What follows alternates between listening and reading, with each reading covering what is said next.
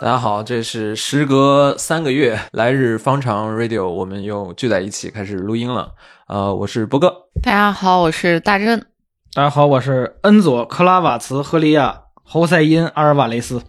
阿尔瓦雷斯，你好，你好，很久不见，别来无恙啊。嗯，别来无恙。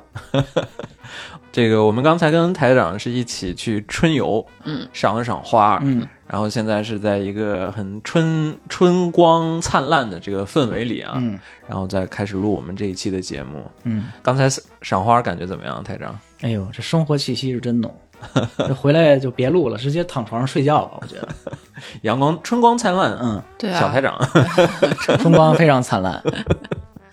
呃，我们这一期的节目呢，是想跟大家聊一聊这个叫做神田神保町这么一个地方。嗯这个地方呢，它是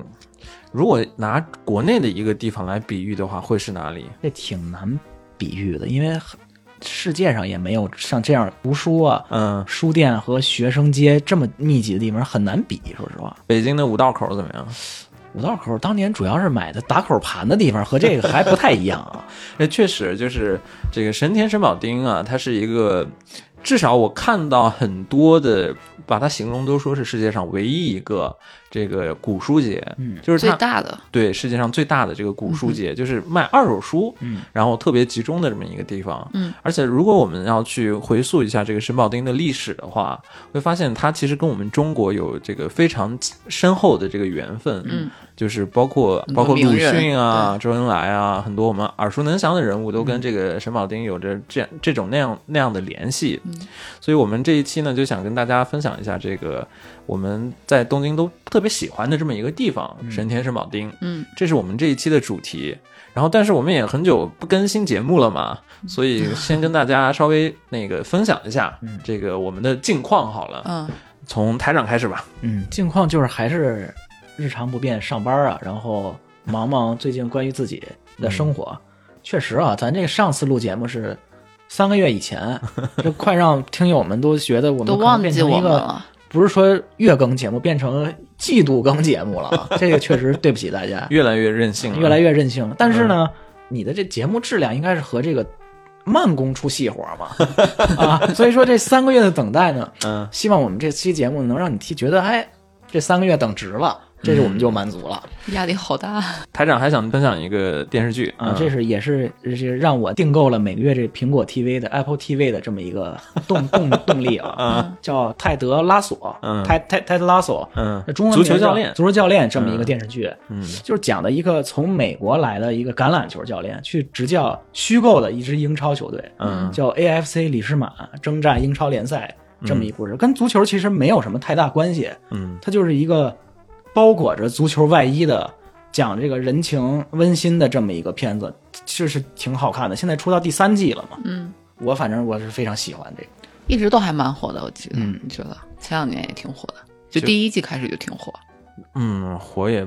还好吧，还但是好我我听过播客节目，这他们的他角们落的角落是一直在分享嗯还好，这个这个对可能一嗯开始看起来觉得有点不温不火，但是你一直看下来的话，哎，觉得还真是挺有嗯意思。其实和和这运动本身，我觉得倒并没有太大关系，真的是。嗯，算是有一点职场片，然后有点喜剧的那种职场、是吧啊生活和人生温馨方面的，挺有意思的，反正嗯推荐给大家。推荐给大家。大真有什么想分享的吗？我最近就是天天痴迷于种花儿，然后就是最近研究了很多关于月季的品种，哦我就想说月季怎么有这么多品种，而且它的名字都特别的好听。就最近我就买了几株，有皇室余晖，我就感觉我们家要变成一个皇室一样的感觉， 还有什么蓝色风暴呀、灰姑娘就，就感觉到春天就应该和花草作伴吧。嗯，呃，大真还在我们上一期的节目没有走出来。对哦，是上一期节目没有走进去，然后听了上期节目觉得哦，可以开始种花了。嗯，现在是一个挺那个春天挺美好的一个时间啊。嗯，我跟大家分享一下我现在眼前能看到画面，就是我家现在不是有一个小院子嘛，就往外稍微一看的话呢，你能看见这个樱花的花瓣啊，它不停的在这个慢悠悠的，然后飘落在这个院子里面，还是这个春光又特别灿烂很嘛，惬意。对，挺惬意，然后挺美好的一段时间。嗯嗯，希望我们的听友呢，这个春天愉快，嗯，然后接下来这一年都能过得这个心情愉快，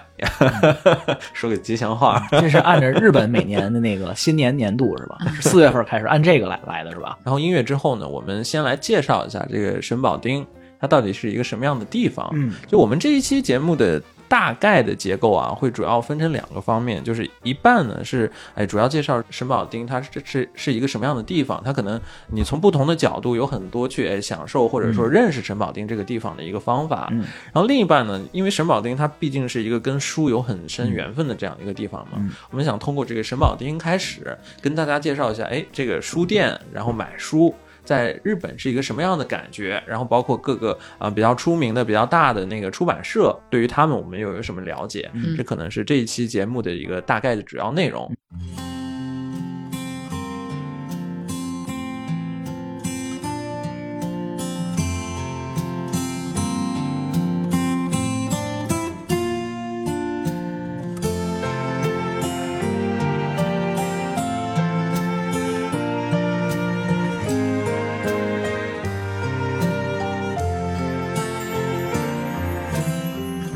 longer than there have been fishes in the ocean, higher than any bird ever flew, Huh. longer than there have been stars up in the heavens.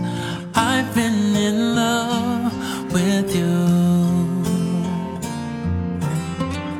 Stronger than 呃，这个是 Babyface 他唱的那个 Longer，比什么比树还要长远还是什么的？嗯，呃，这个沈宝町呢，它其实历史不算那么长久，嗯，各种旧书店集中出现在沈宝町，可能也就这一一两百年的事情，嗯，是在那个明治维新以后嘛，嗯，啊、但还是有着这个相应的历史，尤其是跟我们这个中国的近现代历史结合起来的话，你会觉得哇，这个还是一个挺有息息相关。 对一个挺有历史的一个地方。这个基本上在咱们这课本上出现过的历史人物，都在这条街上混过，真的就是跟日本有关系的，跟日本有。关系，都在这条街上混过，真的是。所以那个我们这一部分呢，就来跟大家先来来一个最简单的，就相当于什么神保町一零一，跟大家介绍一下，哎，什么是神保町？安内人呗，安奈啊，神保町案内人，可能这在我们三个里面，就对神保町最熟悉的是台长了。就如果让你来，就是形容一下什么是神保町，你看见的神保町是什么样的，是怎么怎么来形容它？咱这个用上档次的话啊嗯，就是能满足精神文明和物质文明双方面都能满足你的一条街。嗯就是你，你比如说你喜欢看书，那这是这不用说了。嗯你喜欢体育运动嗯啊，你可以找到什么运动的用品都有。你喜欢音乐，那更好了。然后呢，吃喝玩乐，你打想打麻将也是，那很方便。嗯吃那就更别提了，这地方是全日本可能拉面馆和这个咖喱馆嗯可能最密集的地方，就真的就是吃喝玩乐，精神享受。从地理意义上来介绍一下神保町吧，就是它在东京都内嘛，嗯还是一个挺挺中央的一个地方。嗯其实它就在千代田区嘛，就嗯离着皇居其实真的不算远的一个地方，在皇居的一个角角落里，落哎对，嗯很中心很中心的，真是黄金地段了。啊所以它也算是神田一带嘛。嗯，嗯，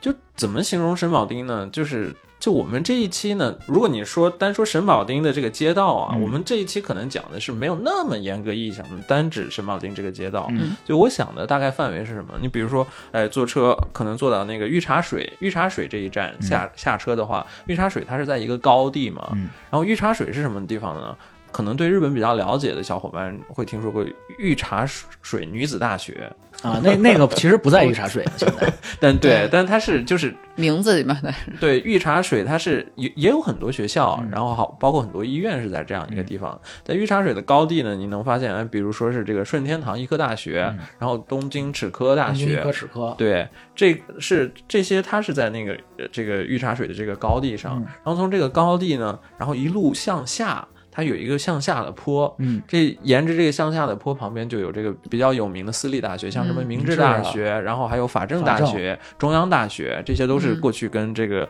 呃沈保町非常有渊源的一些学校。嗯然后穿过这一条坡以后呢，下面就有一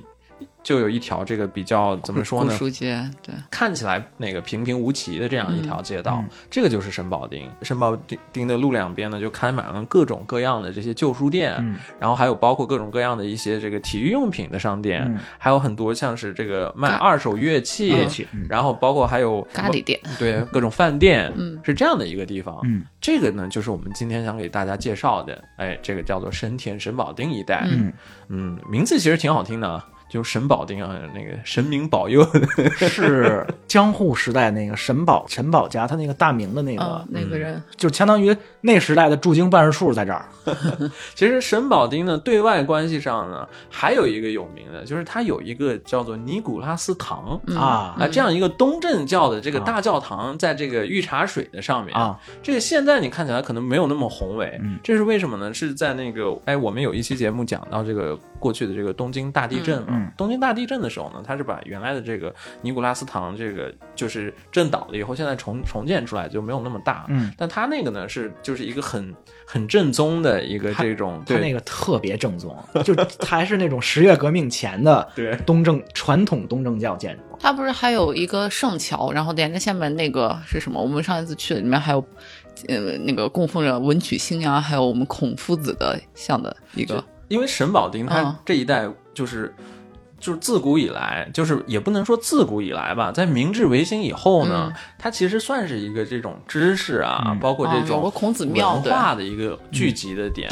就因为最早的像东京，它是明治维新以后，它是有一个叫做什么翻书所还是叫什么的，就是啊嗯专门翻译各种外、外嗯国书籍的这样一个地方。这个当时在哪？当时就是在这个深神保田町这边嗯对，深田神保町。所以那个包括这些很很多跟这个、嗯呃文化有关系的东西呢，它都是集中出现在神保町这一带。嗯其实包括我们所所熟知的，像什么东京大学，嗯，然后一桥大学、嗯东京外国语大学，这最早也是出现在都是神保都是町。这这一块儿，真的。而且他们为什么最早会出现在神保町呢？就跟最早的哎各种各样翻译各种书籍的中心是在神保町这一带、嗯也是有关系的。嗯所以说有这种渊源在呢，沈宝町到现在它还是这种哎跟书啊，然后跟文化、啊、都是有很深渊源的这样的一个地方。嗯，就其实讲到这一点啊，就是我最近的一个感受吧，就是觉得不能说是这个世界上哪个城市比另外一个城市好，因为每个地方它都有不同的魅力。嗯然后如果你有在这个地方生活的一段经历的话嗯呢，就是这个城市对你来对你来说都是无可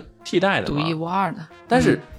确实，东京这个地方是你在日本或者你在全世界找不出来第二个这样这样的地方。那东京它之所以独特，是为什么这么独特呢？就是因为它它是东京不只是字面意义上的这个东京这一块地方，而它是各种各样的，就是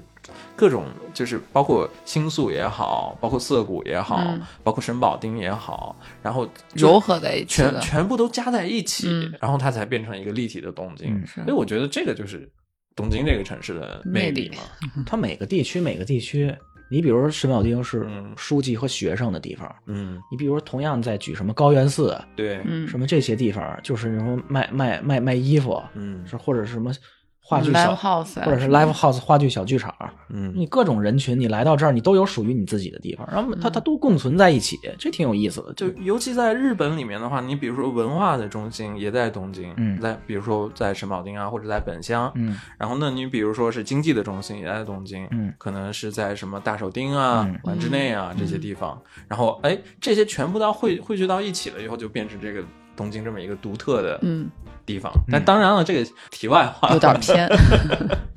那现在我们就那个集中，然后讲一讲这个沈保町这个地嗯方。就是沈保町这个地方，我是觉得它这个地方就是有很多用现在的说法可能叫做打开方式，有嗯很多不同的打开方式嗯。所以之所以让我特别想做这一期节目呢，就是也是因为我有一天突然意识到，沈保町这个地方对每个人来说可能打开方式不一样，但是它都是特都是非常独特，然后特别都很有能魅力，对，特别特别能给人怎么说呢？给人让人放松，是，给人提供安慰的这样一个地方，嗯所以我就觉得，嗯，那我们必须来录一期跟他有关的节目。嗯就比如说，就是有一种说法，就是说可能最安慰你的那种食食品叫做 soul food，对不对？嗯嗯哼，然后，就我觉得从某种意义上来说，没准沈宝丁他，你可以把它理解成一种，至少对我来说，或者对一些人来说，嗯是 soul street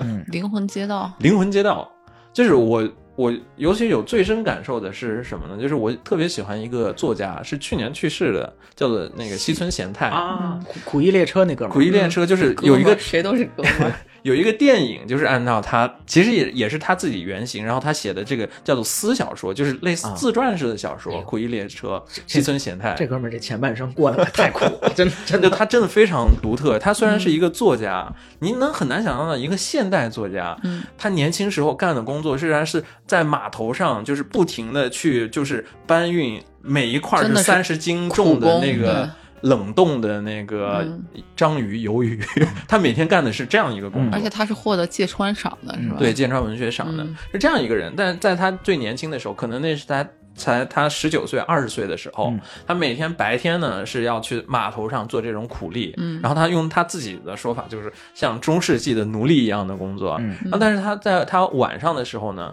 他这个人就是很俗气的，他每天晚上一定要喝酒。嗯按照他自己的说法是，除非喝酒才能让他忘却白天这个在精神上跟肉体上的痛苦。那除了喝酒之外呢，他最喜欢去哪？就是喜欢去神保町。嗯，然后因为他是一个特别喜欢看那个侦探小说的这样一个人，嗯然后他他你就就是读他的小说，你就看到他描写沈保丁啊，写到他晚上，然后一个人在那个沈保丁逛，嗯然后看到这个杂志社，他就很亲切，说，哎，谁谁谁谁哪个作家是这个杂志社出来的，嗯然后哎，我对这个杂志社很尊敬，然后他可能还要对那个杂志社什么拜一拜，嗯然后看到那个杂志社，他就说，嗯，这个杂志社我不太喜欢，什么什么，那你读到他这一这一部分的时候，你会觉得，对于他这样，他当时的这样一个，就是真的是很很穷困，然后很很就是生活真的是最底层的生活的人，嗯对他来说，那沈保定确实是他一个一个灵魂上的慰藉提供对对慰藉安慰的一个地方。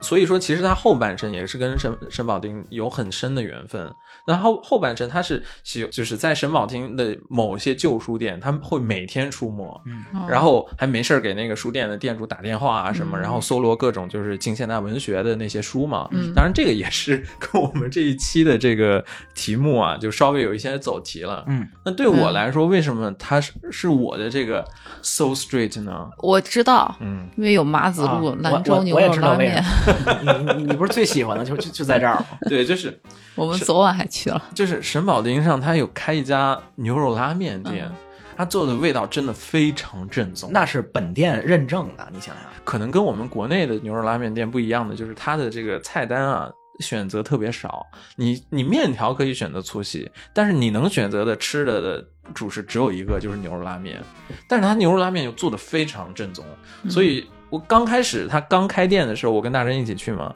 我当时是怒吃两碗，我 你你你这你这吃有点多啊，把旁边日本人吓坏了 那。那一碗量 挺大的，后来然后就是工作在那附近的时候啊啊，我有时候会中午去吃一顿，晚上接着去吃一顿。对我来说，可能沈保定打开方式的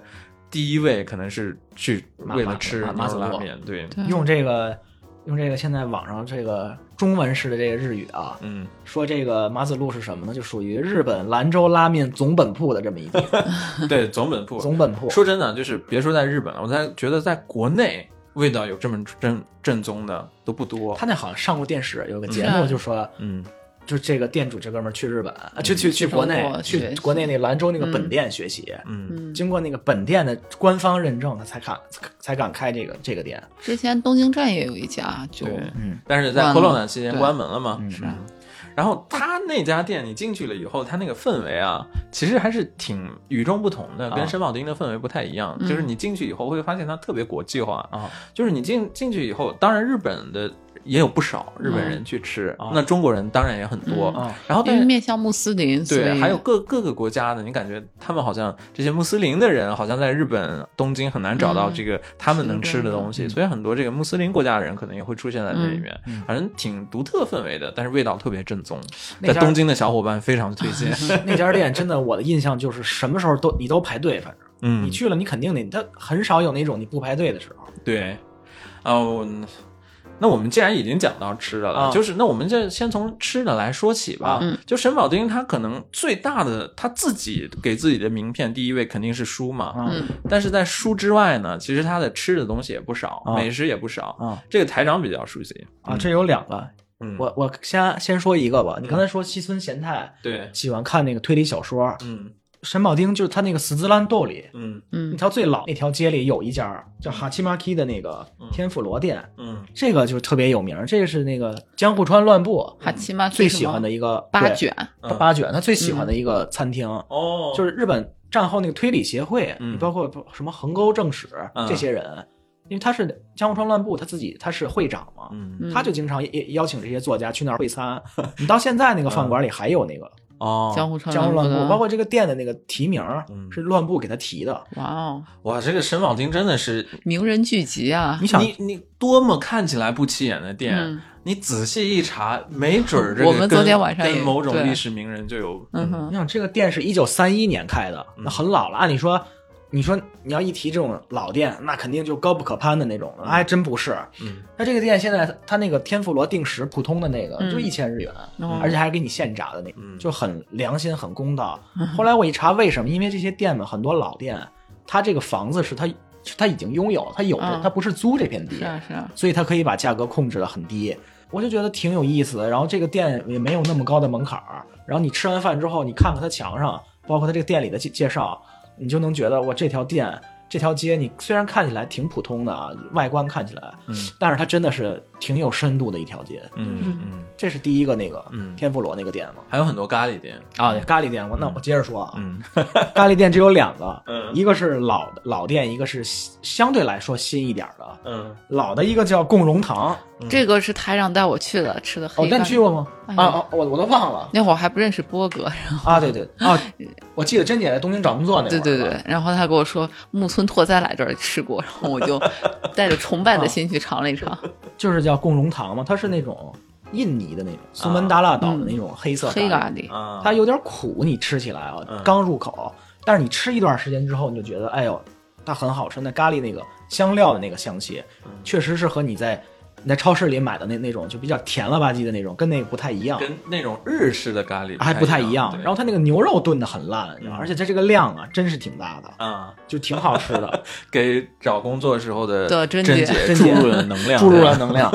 还有一家叫，还有一家就特别极其大众化的一家店了。嗯就我估计像那个《孤独的美食家》那种，没嗯没准儿将来就能去那家店。嗯这家店叫 Kitchen 南开，就是嗯南南南海厨房，嗯，它就现在在哦那我个。见过，嗯在那个神保町的那个，也是斯斯兰豆里那边那个、叫什么吉本兴业剧场旁边的一个小店，嗯，一九六零年开始做的，它招牌就是那种卡斯咖喱猪排咖喱，嗯它这个到现在为止，你想二零二三年，现在物价都全面上涨了，现在嗯它这一盘儿卡斯咖喱，我上上星期去的，八百日元，嗯这量很大的。然后这就是它那个做的吧，就是也不是说多好吃，嗯但是是是那种你每次去吃都是不变的那种味道，嗯就是从一九六零年开始一直到现在，这个店为什么能火到这么火呢？因为战后嘛，就是这个这个日本的上大学的人口，大学人口激增，嗯就很多大学生是在这个神田这一带生活，嗯当时这个大学生对他们来说，就是有一大课余生活就是打麻将，这附近嗯有很多麻将馆儿。啊然后呢，他说这个打麻将的时候呢，你就不能吃面之类的了，嗯所以这 Kitchen 啊，南他海此嗯就经常接这种麻将馆儿的这个外要外外外外卖，嗯你知寓道吗意比较好是吧？外卖，所以就一直火到现在。这些学生他们毕业之后找了工作之后，还是忘不了这个麻将馆里的这个味道，嗯所以这家店就一直火到现在。它这个本店叫 Kitchen 南海嘛，嗯它这个店分出来有很多店，你比如说在日本各地都有叫什么什么南海的这种嗯咖喱店。它这个店呢，并不是那种很严格的加盟，它那个嗯店主说对其他的那个店，我只有一个要求，你就你把价格控制在庶民的价格上，嗯这是我对你的唯一要要唯一请求。不能，这也是为什么就这个南海系列在日本能这么深入人心的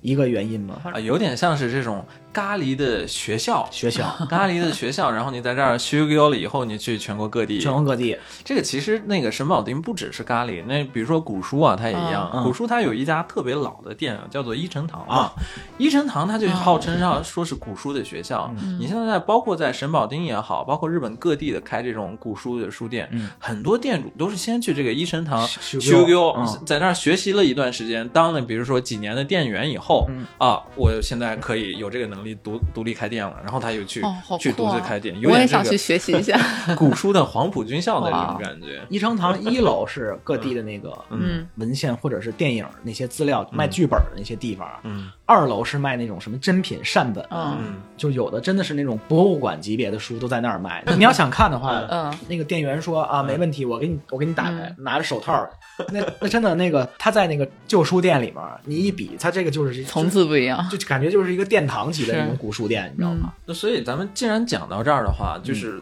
我私心啊，就是嗯给大大家推荐，就是如果来东京玩儿或者从国内来这个日本玩儿的话，嗯你可以把一天时间在东京怎么个玩法呢？也不用一天，你可能一个下午的时间，嗯你首先去这个呃神保町，你吃个咖喱也好，你吃个兰州牛肉面也好，你吃个饭，然后呢，你去神保町附近，呃你去找一家和果子店，那啊吃个甜品，嗯，吃完甜品，哎，这个现在就已经心满意足，再去逛逛这些各种各样的旧书店，嗯然后这样花花到你一个下午的时间呢，你会得到一个呃比较跟跟你在旅游书上看到的不一样的，可能更接近这个东京本地生活的一种这个体验，是我的一嗯因个为它私信 虽然推荐。嗯对它虽然说是日本的旧书嗯哈，可能大家可能有的朋友对日语啊什么，但其实它有好多各式各样的，比如画儿呀，然后书法嗯洋哎呀，书也不洋多书嘛，，对对，洋书其也实很中国书也不少的，对中国书也很多，其实各式各样都很多。包括你说你比如说你看累了，嗯那附近到处都是咖啡馆，你随便进一家，对都都是绝对能让啊，你什么关于电影方面的呀，啊没就错是就是可以淘一淘。你不喜欢书的话，你喜你要是喜欢音乐的话，哇，很多这些 CD 也好，嗯唱片也好，甚啊嗯黑至胶店嘛，还有那种乐器啊各种各样的那个二手乐器也好，新品乐器也好，你也能买吧？啊，啊，你这些都不喜欢，你喜欢喜欢体育，那有很多很多的这个体育用品店，你也可以逛啊。美津浓你知道吧？啊美津浓的总店美津浓的总店啊，都它是都东京的从本店啊在对哪儿对，它是在在那边的，它就是从这个神保町发家的，你别说那三圣堂不是现在拆迁吗？嗯，临时本店就在美京农旁边，对对，呃，啊对，就是昨天我们俩去了。还有那什么，尤其就大家现在喜欢滑雪嘛，滑雪用品那边特别多，嗯这个季节都在打折。我们是介绍完了这个现代的这个沈保町大概是一个什么样的样子，嗯，然后沈保町其实还有另外一面，嗯，就是我看一本书里这今样天介说，啊绍完吃了吗？你还想说什么？我昨天我们遇见了汉阳楼啊，啊，还有什么咸亨酒店。这不是下一下一趴环节哎伟呦人的吃屎吗？那既然说的话，也可以说到嘛啊，是吧？嗯啊就因为刚刚那个台长说到那个什么江户川乱步的那个八卷那家店特别的不起眼，啊因为昨天我们也是就知道汉阳楼在那边，但是不知道具体的位置在哪，就是走在小道上，就突然一回头看见一家店下面写着在民国多少年开，国嗯元年，对，哦，民国元年，然后仔细一看，哦，那么就是汉阳楼，当时周恩来在这边，汉阳楼是那个周恩来当时日记啊我们周总理对他几乎每周都会去，清炖狮子头是 吧？ 对因为它在是这江吃淮的头菜嗯啊嗯，哼淮扬所以菜啊对啊，所以可能比较对他的口味啊然后当时他们的这些聚会啊，很多时候也都是选在这个那个汉阳楼。周树人、周作人嗯，这这哥俩嗯常客啊，嗯，跟跟老板都混得很熟啊。这个这哎，我们的伟人感觉都和台长很熟的样子，这哥俩真真是常客了，真 的是这个汉阳楼后面就是那个明治大明学治明治大大学。是郡和台那儿啊，对，明治大学可能是这也是从这这个侧面上改变了中国近代史的这个走向。啊好多如果人当时咱们的伟人伟周恩来 上了总明理治大，学如果上了明治大学，历史会变成什么样？ 没错儿， 呃很难想象了。啊嗯，那包括其实刚才讲到周周作人嘛，还有那个周树人嘛，在那个沈保町，你一出车站，你发现马路对面有一个饭店，居然叫咸亨饭店啊，咸亨酒家，咸亨酒酒店，对。嗯，现在已经倒闭了，好像好像关最门近在了停业，啊对对。但是你可以想当，时那个也是纪念那个鲁迅诞辰一百周年之类的，然后也是他那个咸亨酒店那个几个名字也是得到许可的才能用的。呃真的还是想象一下，在这个沈保町，要是吃到吃那个咸亨酒店里吃茴香豆，也好别有、香啊！别有风趣啊。嗯，别有风趣。喝着绍兴酒，嗯好，那我我们就开始以这个为起点来讲一讲，就是马波罗西诺 China Town，嗯，金波球就是一个魔幻的中国城，曾经的曾经嗯的哼中国、中华街中华街啊的沈保町啊，就沈保町它其实过去还是一个中华街，就现在其实很难看到，对啊就就就完看到它全很难想象，因为啊比如说说到日本的中华街，可能横滨嘛，是吧？啊横滨中华街这个，你长崎你之怎么类的看都是中华街，啊我我觉得那我觉得那横滨那中华街是有点儿为面向日本人比较那个坑爹的那那种，有点啊旅游景像儿啊像主题公园那种感觉啊。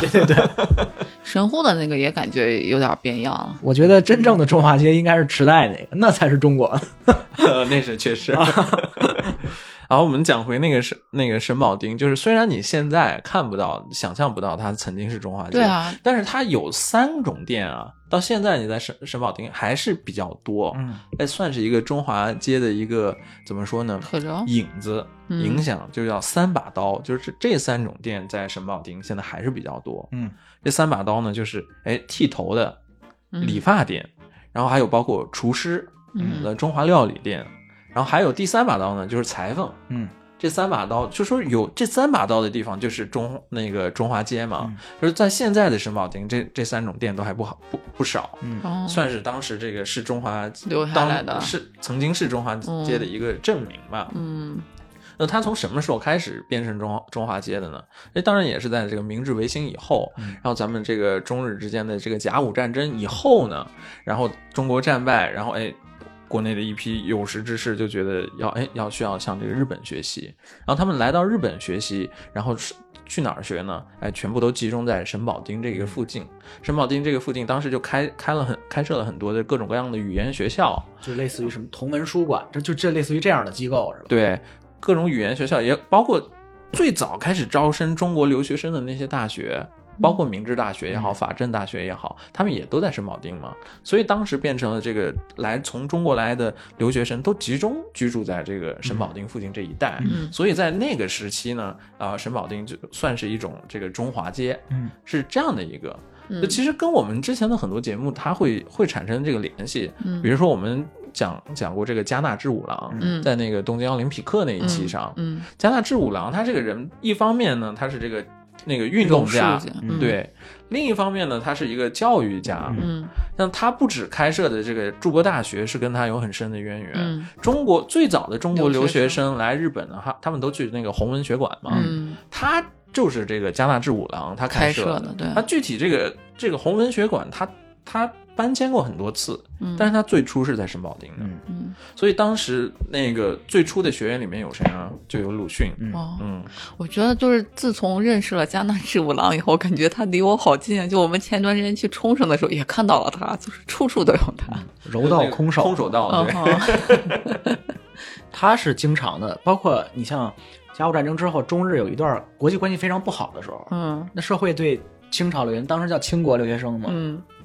很歧视那种，包括对他们的学费啊，包括很多生活方面有克扣的这个。嗯加拿大志五郎就自己担保，他为很多清国留学是啊生提供人身。你知道，在日本，嗯，这个当担保人，这个这可不是闹着玩的这个事儿。他为上百位这个清朝留学生，你说，按理说你跟私人，嗯，他跟你有嗯有什么仇关？系？这他真的是对当时的中国留学生还真是挺好的一个人。但是呃一想想，你想想他担担保的那当时的那些学生又是哪一些人呢？又是都像鲁迅对啊这种都的是这人个物层次 的，你想想，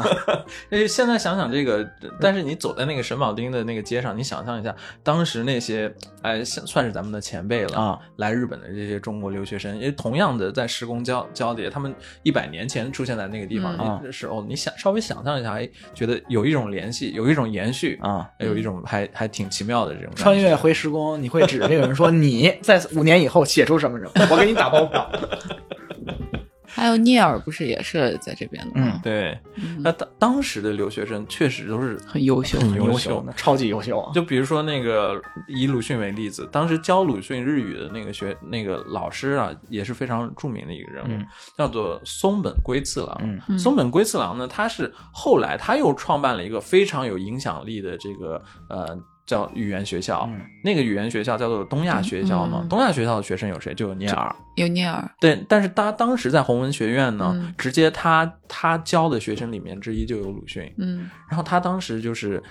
这个这个松本圭次郎，他这个人啊，是对中国的学生没有一点点的歧视，嗯而且他是真的是把自己的所有的精力、所有的能量都都发挥在这个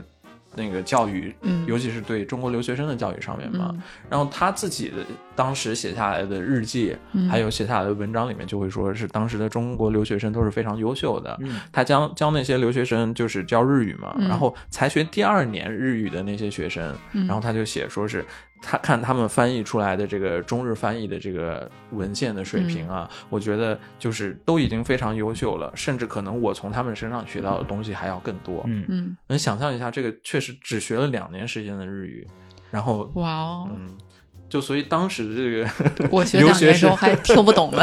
留学生的这个确实跟我们现在啊真的水平是很高对，真的是不是同一个那个嗯，而且咱们想，为什么？啊因为他们最早来日本念念书的这些留学生，啊嗯日本明治维新之后，刚开始他也没有他自己的嗯庞大的这种后来的翻译系统，啊嗯他学的很多东西是原文，啊嗯西洋的知识，他拿的，你比如他学的是德文的教材、荷兰文的教材，嗯你学这些东西的时候，你首先你你得有外语这这这这些这些根基础。你像那时候留学生啊，那可能不光是英呃日语这一一门语言的造诣了，嗯他真的是能力很强。还有一个什么原因？这地方留学生这么多呢？嗯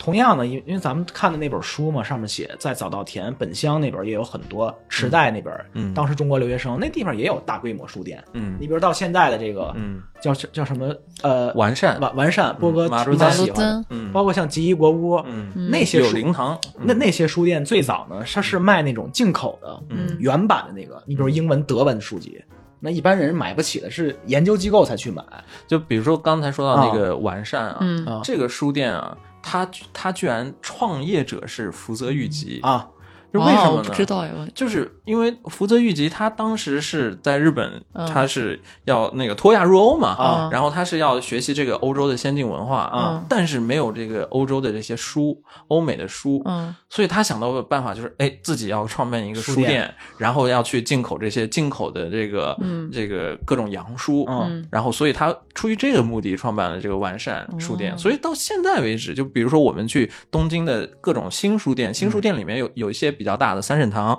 然后完善，然后有灵记忆国屋堂、啊记忆国屋，包括现在比较火的这个茨塔亚。啊，斯台亚那就纯是网红书店，我最看不上，嗯 说真的，这个 我最看不上的书店。在日本不太行， 就至少没有传统的啊书对啊店。对，嗯那咱讲回那个完善，就是在这些卖新书的书店里面，完善的特色是什么？到现在还是它洋外书比较外语书特别多。嗯嗯，对，所以这个其实跟他的创业初始的这个性格是有关系的。就东京站对面的那个完善马路就特三别就大嗯特别大，它有一层就全都是杨树，就很对多。日本桥那边那那，它有一个完善的那个嗯马马路在那个店，嗯，它是几楼？我记得五层还是四层？啊嗯它有一个专门的，是卖那种呃那个欧美的古籍书的那种店，嗯啊，就是那种看起来就是博物馆级别那种古。我觉得这是在日本书店里可能唯一嗯能能弄成这种程度的，就是可能也是它的传统。所以我们刚才又跑题跑到这个完善去了。嗯，然后我们再跑回来，台长刚刚讲到，当时就是有很多那个啊对。当时在东京，其实不只是神保町，其他地方也有很多中国留学生。我刚才接着讲，它为什么都聚集到神保町这地方，嗯因为当时有很多旧书店嗯，开业了。这个当时旧书店和现在可能大家想象的不太一样。嗯当时去买旧书的时候是可以砍价的。嗯你比如说这书，我我嗯我原价卖一一百日元，我和店主砍价，最后我可能砍到五十日元。对于这个穷学生来来说，一个能一个能砍价的买书，而且能买到原版书的地方，那自然会吸引很多人而且过就来。就是当时来说，就买教科书真的是一笔经济上嗯很贵负担真的是。所以为什么就是沈保町它的古书店特别多？现在也很贵啊！我记得我上学的时候，我也觉得我教授送了我本书以后，我觉得哇，天呐，好贵的一本书。就是一都是因为就是为什么沈保町它古书店特别多，都是因为这种出于对教科书的需求。嗯学生可能这些教科书我我用几年我就不用了，嗯然后它就是类似有有它的那个金融属性在这里面。哦，我用完了以后我再把它嗯物物出去交，换还能还能回来一笔换钱钱嗯这样子。然后接下来来的，尤其是包括像我们这些中国留学生来说的话，哎，能便宜的买到这些教科书是非常一个、嗯呃很阿里嘎大也非常感激的一件事情啊嘛。嗯，这种旧书店啊，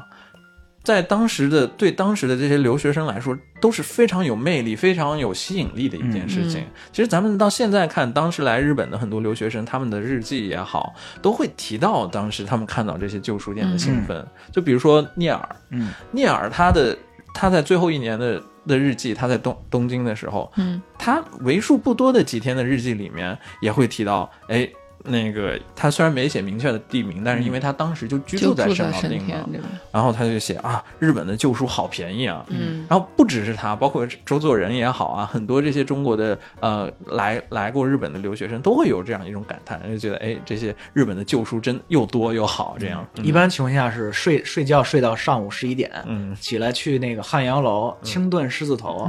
吃完之后啊下午这个这个百无聊百百百无聊赖打发时间去那个旧书店嗯寻易卜生戏剧戏剧小说选二册， 啊然后散步。嗯完这一天过得还是挺挺逍遥的日子，啊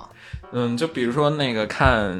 看那个聂耳他的嗯日记，聂耳他是什么时候来的日本呢？是当时中日关系真的是最糟糕的时候，也嗯是日本这个军国主义最强盛的时候，啊要不然他也不会写这个《国义勇歌军进对行曲》嘛。啊嗯，虽然在那种情况下，但他还是来了日本留而且学。他在日本写出来的《义勇军进行曲》就是你看他的嗯在东京的日子，他是很快活的。嗯，所以其实另一方面就是会让我们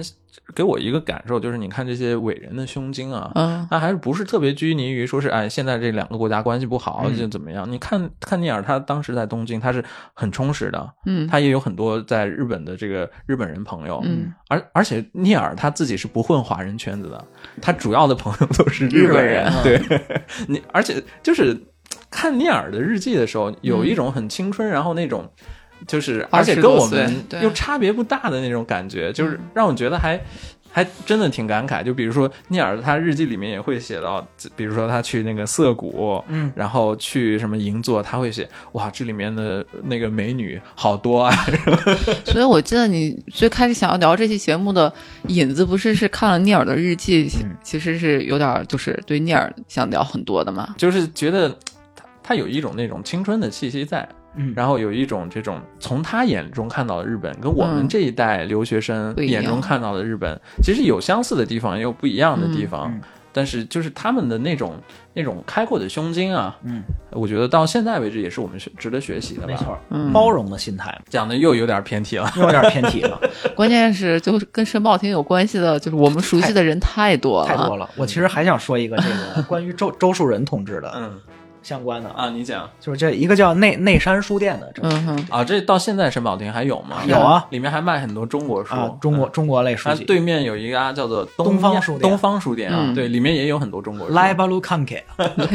这 个竞争对手啊，这内山书店可能是在中国可能最有名的日本旧书店了，课本里都有嘛。嗯它这书店是其实是一九一七年内山完造嗯这这两口子在上海开的嗯这么一家书，它当时主要是面对日本侨民，嗯弄的弄的日本侨民，甚至日本来这个中国的大学教教课的这种大学教授，嗯面对这些中国中国的文献类的这样一个书店。嗯然后一九三五年呢，在日本其实也有分店，就在这个离你们不远的这个祖师谷、嗯搜西嘎呀这个地方开了一个分店，祖师古大是日藏本第一家专门这个店只营只那个只去经营这个中国相关图书的这么一家店。然后一九三七年的时候，这个神保町的这个分店嗯，就就就开始建立了。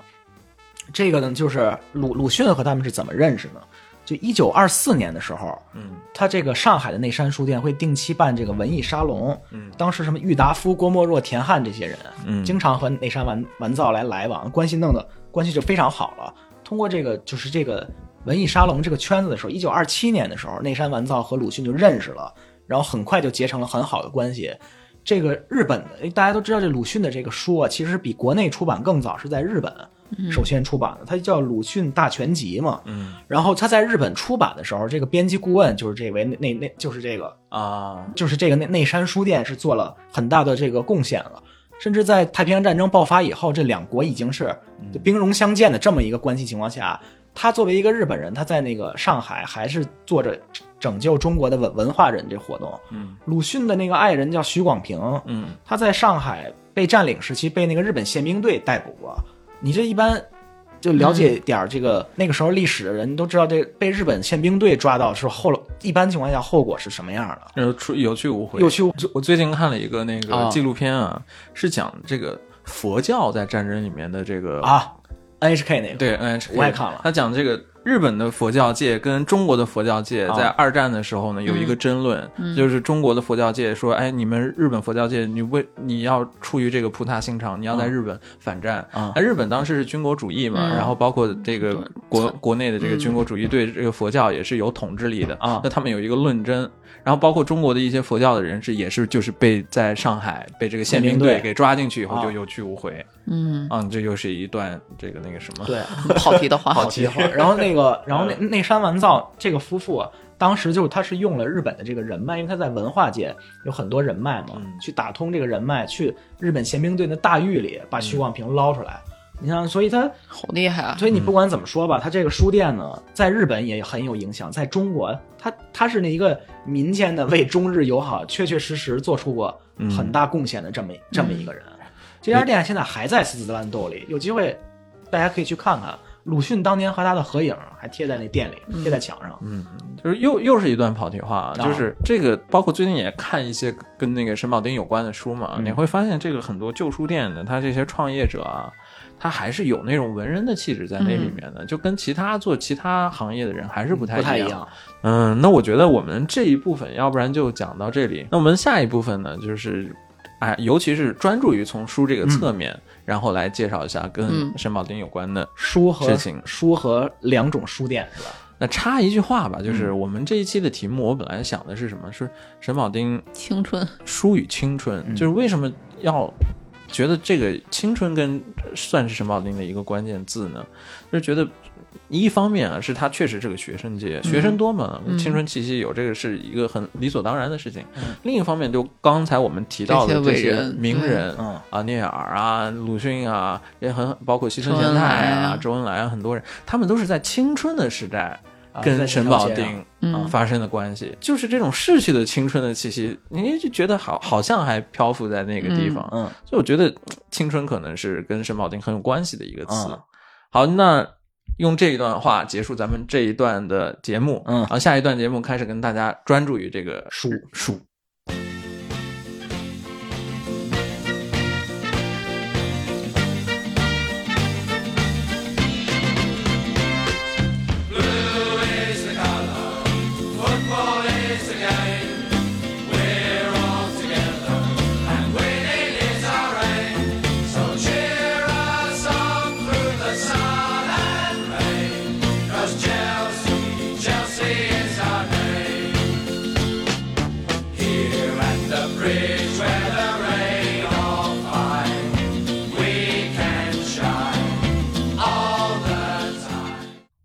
好，我们回来，嗯嗯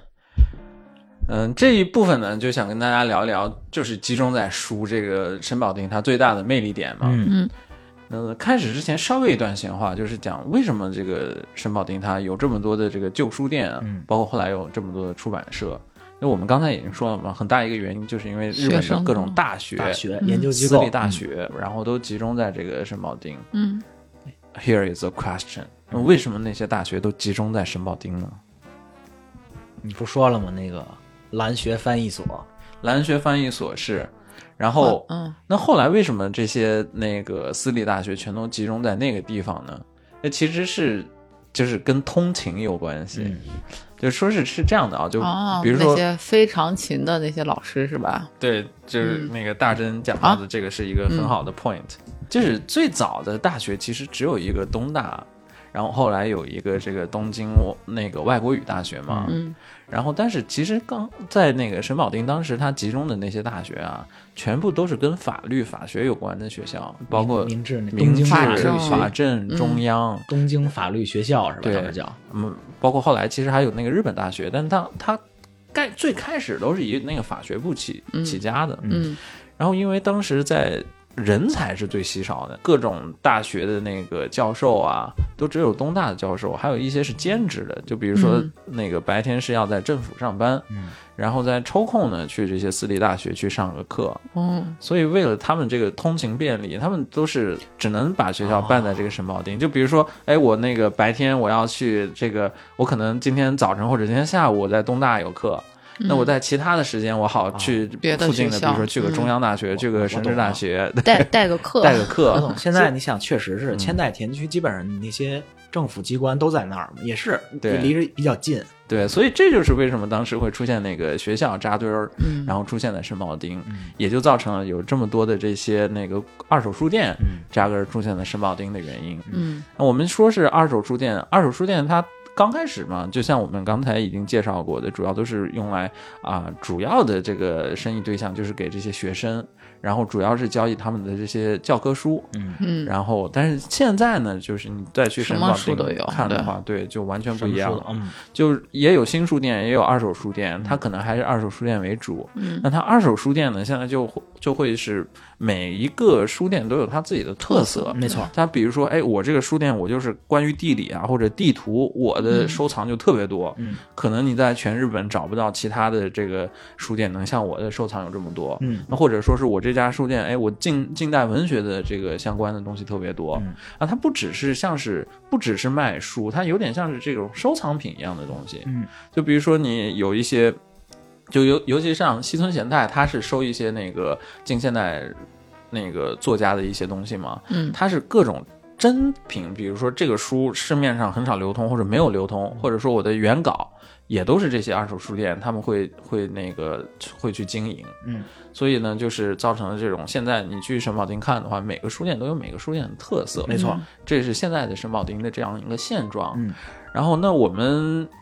可能讲到书嘛，想到的啊、有出版社，嗯然后另外呢就是书店。那我们先从这个出版社来说起吧，嗯就是神保町它，我们虽然说它是这个二手书店之杰，嗯但其实它跟日本很多这个出版社啊也有非常深的渊源。嗯，甚至很多这些我们现在在日本耳熟能详的很多出版社，它可能都是从通先是做这个二手书店起家的，嗯然后它积积攒了一定的实力以后，哎，它摇身一变，自己开始变成一个这个出版社，开始开始出出版自己的书了。比如什么岩波呀、有飞阁、嗯奇库妈，嗯，包括什么米米内鲁吧书房，就这种都是。对，包括三圣堂啊也是。那我们就先来跟大家介绍几个这些跟沈宝丁非、非常有缘分的这些那个出版社好了嗯啊。第一个的话呢，是想到的是有飞阁，有飞阁它这个成立的时间啊非常的早，嗯就是沈宝丁它是你可以这样看它的历史阶段，就是它最早的那一批的这个书店，就是出现在这个明治维新以后，那是最元老的这一批了。那有飞阁就是在这个时时间出现在沈宝町的。然后第二波是什么时候呢？第二波呢是当时那个东京大地震以后，嗯然后包括也沈宝町也出现了什么大火，嗯然后这以后呢，结果哎，这个沈宝町的这个这个街上的这些书店啊，牌面又重新洗牌，嗯又新出新出现了一一批这个书店。嗯然后这里面呢，比这个第二波出现的比较有代表性的，就是这个盐波书店。嗯盐波书店详细的等一下我们也会介介绍。我给你慢慢介绍。第三波呢，就是这个二战以后，嗯然后渐渐的在这个沈保町这附近成长起来的一些新的出版社也好，书店也好，嗯其中比较有代表性知名的，就比如说是集英社跟小学馆啊，嗯，这太有名了这就是以后比如说哆啦 A 梦哆啦 A 梦这些漫画嘛，啊！通过这一波潮流来成长起来的这些书店跟出版社，嗯那我们先从第一波的代表性的，比如说这个有飞阁来来来说起。嗯有飞阁我不知道你们熟不熟悉啊，但是我是超级就是我名字好好听， 反正反正我跟你说，我就发现咱们学校，嗯因为我当时真姐咱俩是经济学部，嗯经济学部跟法学部连在一块儿嘛，嗯那自习室基本都是法学部的学生，嗯只要是个法学生、法学的学系的学生，你旁边准有一本什么六六六法全书，那百分之百就是有飞阁出的，嗯就是有飞阁，就这个普及量，真的因为我是学法的嘛，啊，就是有飞阁我就太熟悉了，就几乎我看的跟法学有关的书啊，百分之九十九都是有飞阁出的。嗯太专业了，这个但是你能很难想象，它最开始居然是一个卖二手书的这样的一个二手书店，嗯我感觉很难想象。嗯，有飞阁这个书店它，是我刚才已经说过，它算是最元老的那一波嘛。嗯我印象比较深刻的它的意识是什么？是当时在有飞阁，他们对这个有飞阁的书店不叫有飞阁书店，他们叫做有飞银行。怎么感觉差差差距这么大呀？就是因为当时在那个有飞阁嗯附近啊，就是有很多那些大学嘛，嗯大学生没钱了以后呢，他们很很多那些人，那些学生都跟这个飞格书店的这个当时的店主嗯嗯关系特别好，就有一种私人的，像是那种朋友关系一样。他们就是甚至不去卖书，就可以直接跟那个借书店主借钱，哦，所以当时在那个东大也好，他们嗯会有一种称呼叫做有飞 有飞银永行。辉银行，对，还有一点就是，我觉得就是关于有飞阁，我觉得特别理想，就是嗯也算是一个轶事吧。嗯有飞阁，因为他当时的他那个创业者跟当时的那些顾客、学生之间的嗯关系都非常好嘛，嗯然后当时日本的大学又非常之少，全部都集中在这个神保町附近，嗯嗯所以这些学生其实就是。怎么说呢？真正的天之骄子，嗯真正的 A 懂。嗯所以当时他其实他的这个店主也有点像感觉像是投资投资在这些对学生身上的那种感觉，哦所以跟他们建立起了非常良好的这种私人关系以后呢，会非出现一种就是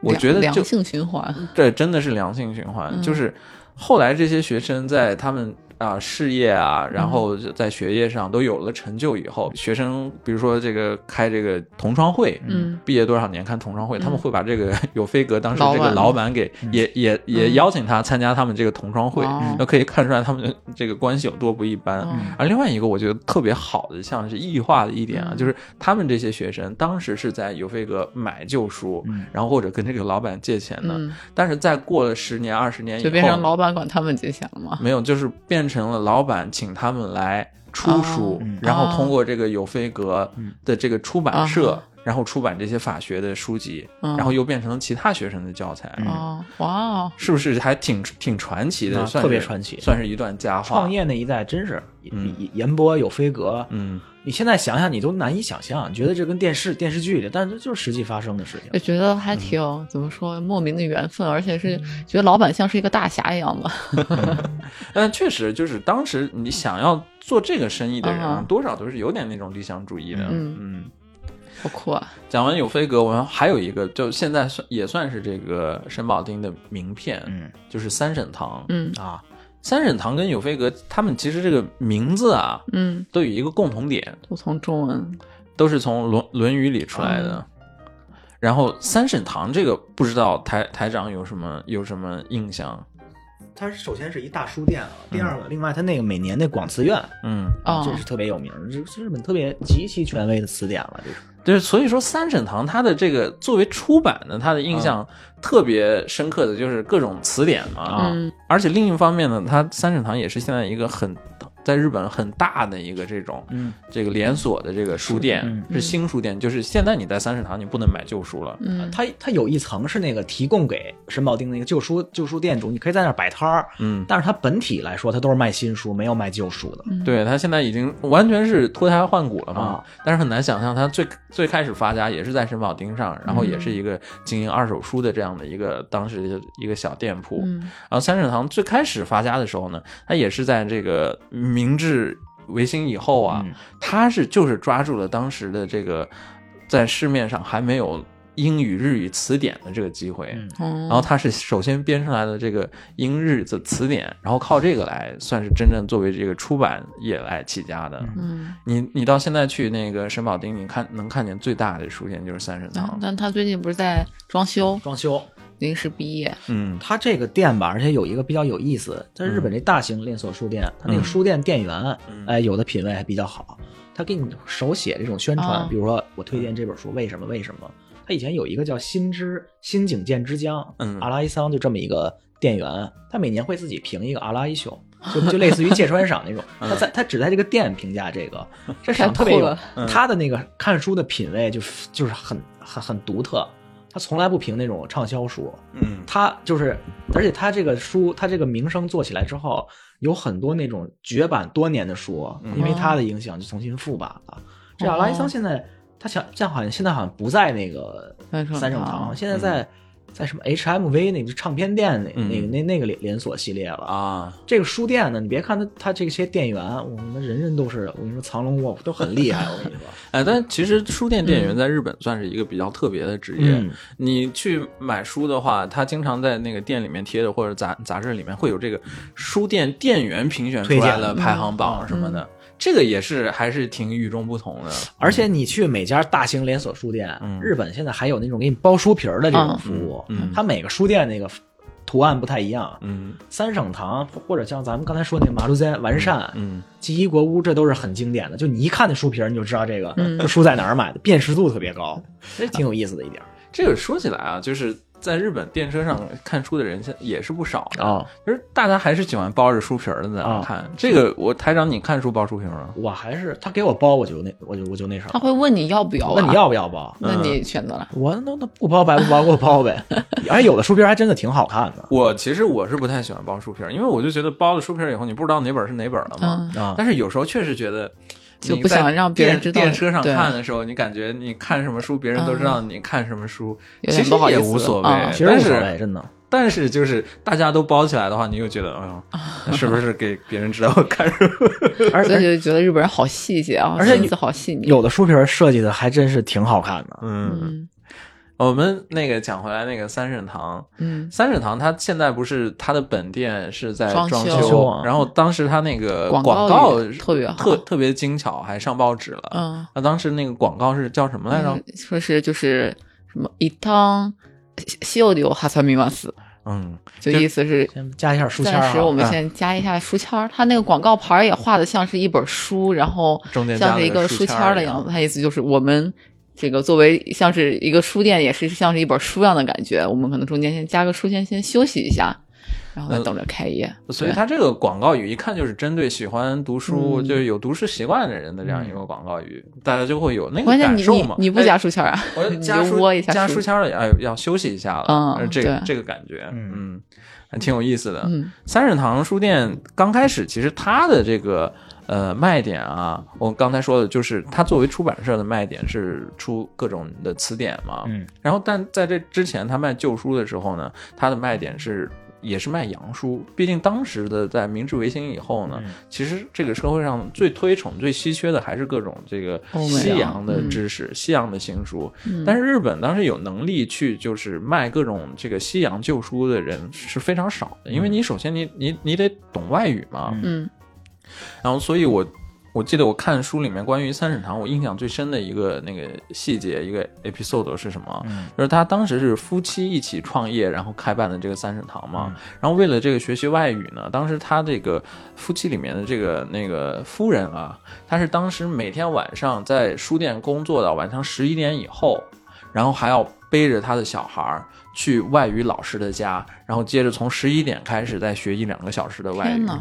通过这种方式，因为他必须要学外语嘛，嗯他这样他才知道哪本看得书是懂对嗯哪至少得知道哪本书是讲什书是么什的，么啊这样才才知道哎怎么给这个书定价啊之类的嘛。所以当时他为了这个，为了创业，为了这个事业，就当时每天还是要在每天十一点之后要背着孩子去嗯学习外语。哇，哦看看人家这个精神，所以这个企业家真的不是谁都能当 的。啊，尤尤其是这种行业的，啊嗯，而且感感觉也挺体现他这个名字的这个精神啊，三神堂，吾日三省吾身，嗯就是那种有有这个勤勉学习的这个精神在里面。所以，就如果大家有机会来这个神保町的话，也可以去这个三圣堂书啊店现逛一逛。在不是神保町，请去旁边的小川 町。二零二六年以后再回神保町看 吧，但也不远，也不远。对其实就是连在一起的，嗯两步路神保町一带。去美京堂，去神田去美京农本店买买双运动鞋，旁边就是这 个，就是这个三三圣堂的这个临时临店时铺。店铺，嗯，嗯，然后我们刚才讲了，就是除了这些元老的书店以外呢，然后第二波的兴起之秀的嗯书店里面，最代表性的呢就是这个盐波书店。嗯啊，盐这个这确实这太老了，盐太对老范儿了。这个盐波书店其实，在现在呢，盐波书店已经完全是不做这个图书的零售了。嗯，就是你，你不能说是，呃虽然它名字叫盐波书店，但你不能去，没有这个盐波书店，嗯你不能去那儿买书。嗯它已经完全变成一家出版社了。嗯但是这个出版社呢，是在日本现在是一个非常响亮的、非常有代表性的这样的一个出版社嗯我。跟你说，这出 版社真是厉害。我跟你说，他这个一九一三年啊，嗯现在这南神保町南边儿嗯开了一家书店，他是他有他有几个记录啊，开创了好几个日本出版界的第一，他是第一家嗯在古书店时期就正价贩卖的。你咱们前面也提过，以前各家嗯旧书店是可以砍价的，他这个不，你在我的店就是统一售价，我不给你砍价。他就靠着我当年我的我这个店主自己的审美、我的偏好打出名打出名名名名名堂来了，而价格相对来说比较亲民。然后他第一次让他特别有名是当当时那个文豪明治时期的那个夏目漱石，嗯嗯他的那个全集，包括他那个 Cocolo，嗯就在这个岩波书店给他出版的，让他挣到第一桶金。嗯哦，而且你现在看岩波书店那几个字儿，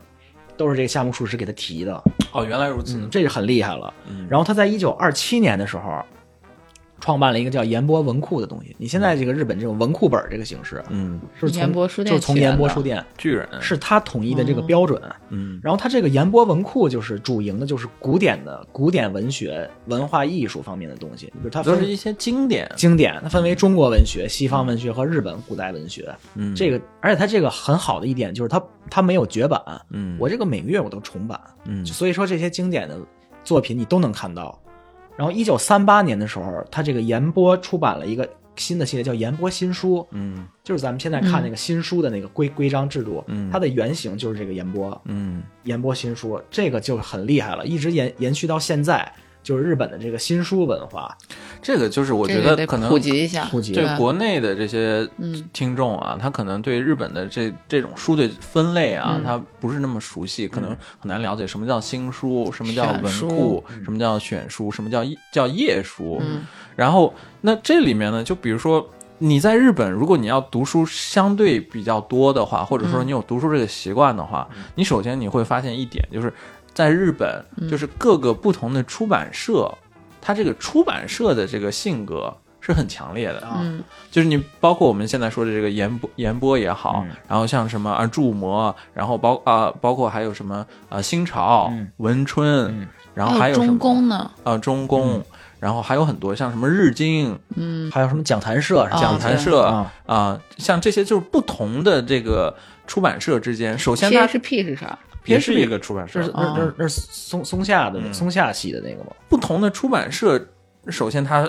性格也不一样，嗯然后，但是不同的出版社它都会出出哪些书呢？就至少是这个文库本几乎都会出。就是小小的那个，文库本是什么呢？就是特别小小的，便于携带的，嗯也、也是定位是最大众的亲民一种书，对就类似于咱们嗯，咱们国家以前出那叫什么口口袋读本，比那稍微大一点尺寸，对就类似于这种。就你是你比如说上班也好，你通勤也好，你你随便那个书你就能装在口啊袋里。然后那其实平时我们大家买的最多的也就是文库啊，嘛。文库便宜啊，然后除了文库之外呢，各个出版社还会出什么？出新书。嗯，新书是什么？新书就是这个，可能它的定位要比这个文库要稍微的是高端一点，就是它可能是这种啊、呃一些比较新的一些书，然后说哎这个我我我，而且这个口味跟我这个出版社的形象比较相符，嗯可以作为我这个出版社的新书，呃，的这些代比如说表嗯新书也好，这些那个文库也好，它每个出版社的这个包装都几乎是大致相同的，嗯只只是标题不不一样而已。然后作为这个新书来出版，那可能这个新书又卖的特别好的情况下，那可能我会把这个新书再出它的文库本啊之类的，会有这样的一个。嗯然后除了新书跟这个文库之外呢，在更高端的就是什么选书也好，嗯然后页书也好，页这书些都是比较学术的，然后出版的步数也比较少。专业性就比较强了。，对，所以它就不是针对特别一般的这种读者的，可能它出版的部数也少，定价也非常高。嗯怪不得我感觉我没咋读过，就你可能只有写论文的时候，你 会需要去看什么图页、啊、书馆里都是那那些书哦，这个，就是这几种不同的书的这种分类。啊。这种不同出版社的这种色彩是非常强烈的。嗯你有时候你这一本书，你一看你就知道这个书它一定不是一定是哪个出版社，或者一定不是哪个出版社。嗯而且渐渐的，就是你读书读多了以后，哦你就只大读概就某一个，大概就就会觉得，哎，我的口味大概是哪个出版社的、嗯确实，是，你在像我你在对空逼里空逼你里面你是见不着演演播的 书，你不可能见到。像我我我就承认，我研磨的书我读的不多，因为都太认真了，哦 都是那种太就是太学术经典嘛的书。嗯我那教授以前，嗯他就特别喜欢让我们读研播书店的书，我买了不少。嗯反正在日本，如果你读文科系的这个研研播书店、米内鲁巴书房、嗯，筑摩，还有这个有飞阁、这四个，基本你跑你逃不掉的，对你都要去读这个。嗯，这个读起来是很痛苦，但是这个书的水平确实是高，对。这是一个印象。啊讲到研磨书店，我其实我各个日本的出版社里面，我第一个认识的就是这个研磨书店，啊，因为我当时那个大学，我是嗯在那个中山大学嘛，中山大学它图书馆里面有一个专门的区域，就是这个研博书店的赠书，啊都是日日文的原版。哎，当时我就知嗯你道，哦，又是有日语专业的，刚刚好。对我当时就知道，哎，还有还有这样一个出版社，啊嗯还给我们学校这个捐书。 然后，但是当时确实没没怎么看这个研嗯研博书店，都太难了。然后，但是我后来来到日本以后，有时候偶尔也会读一些研博书店的这个文库嘛。嗯然后我就特别敬佩的一点是什么？就是研磨书店那个文库里面，